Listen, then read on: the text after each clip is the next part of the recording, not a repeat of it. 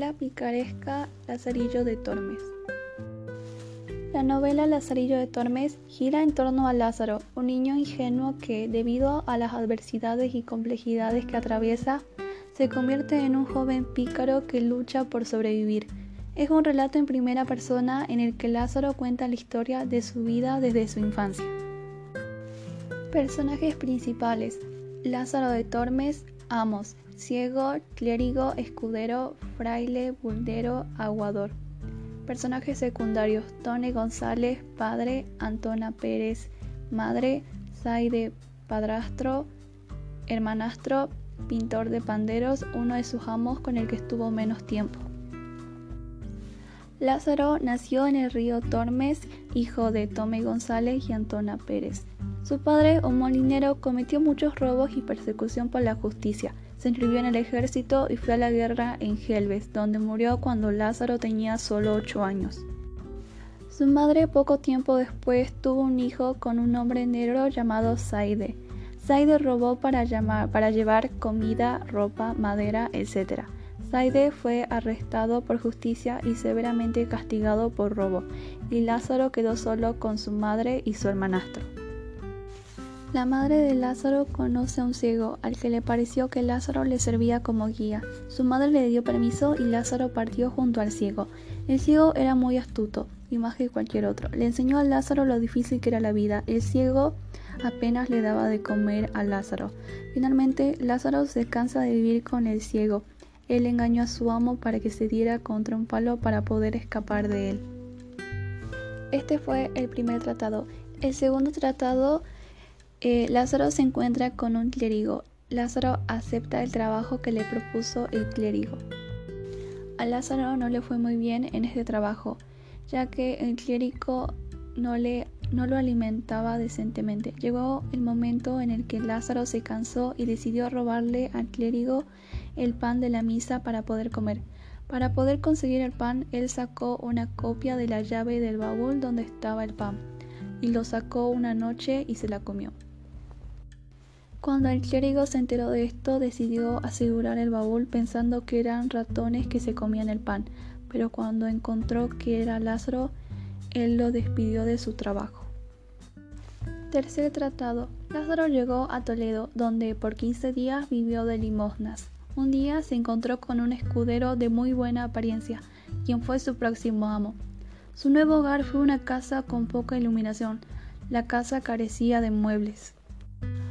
Lázaro entonces se dio cuenta de que el escudero, aunque aparentaba ser un hombre de buena familia, en realidad era pobre. Para poder comer, Lázaro tuvo que mendigar y darle parte de lo que recibía al escudero. Más tarde, los dueños de la casa del escudero vinieron a cobrar el alquiler de la casa, pero el, escudero se excusó y desapareció. Lázaro se quedó una vez más sin amo. Cuarto tratado. Las vecinas llevaron a Lázaro a donde el fraile de la Merced, su próximo amo. Al fraile le gustaba mucho caminar y visitar. Tanto caminaron Lázaro y el fraile que en ocho días Lázaro rompió su primer par de zapatos. El fraile fue el primer amo en regalarle un par de zapatos. Lázaro se cansó de seguirlo y lo abandonó.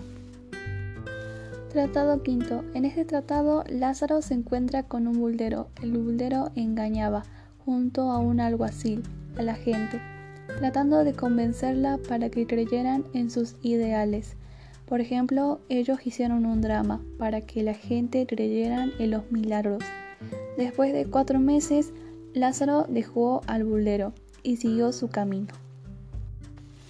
Tratado sexto. Su próximo amo fue un maestro pintor de panderos, con el cual duró muy poco tiempo.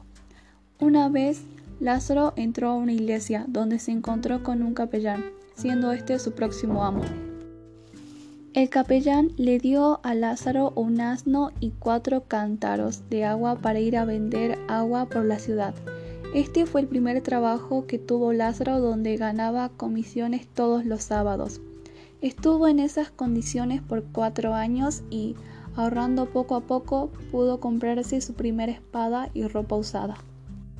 Después de haber mejorado Lázaro su apariencia, dejó al capellán y también dejó su trabajo. Tratado séptimo. Después Lázaro se asentó con un alguacil. Duró muy poco tiempo con él, porque le pareció que el oficio de su amo era peligroso. Llegó el día en el que el arcipreste de San Salvador vio a Lázaro y lo casó con una criada suya. Vivía muy bien con su nueva esposa, en una casa al lado del arcipreste. Luego comenzaron a formarse rumores sobre su esposa y el arcipreste. La mujer de Lázaro lloró mucho por estos rumores, pero Lázaro la tranquilizó. Él decide no hacerle caso a los cuentos para que no hubiera nada, para que no hubiera una intervención en su felicidad. Finalmente llegó a un periodo de estabilidad en su vida y para él no había nada mejor.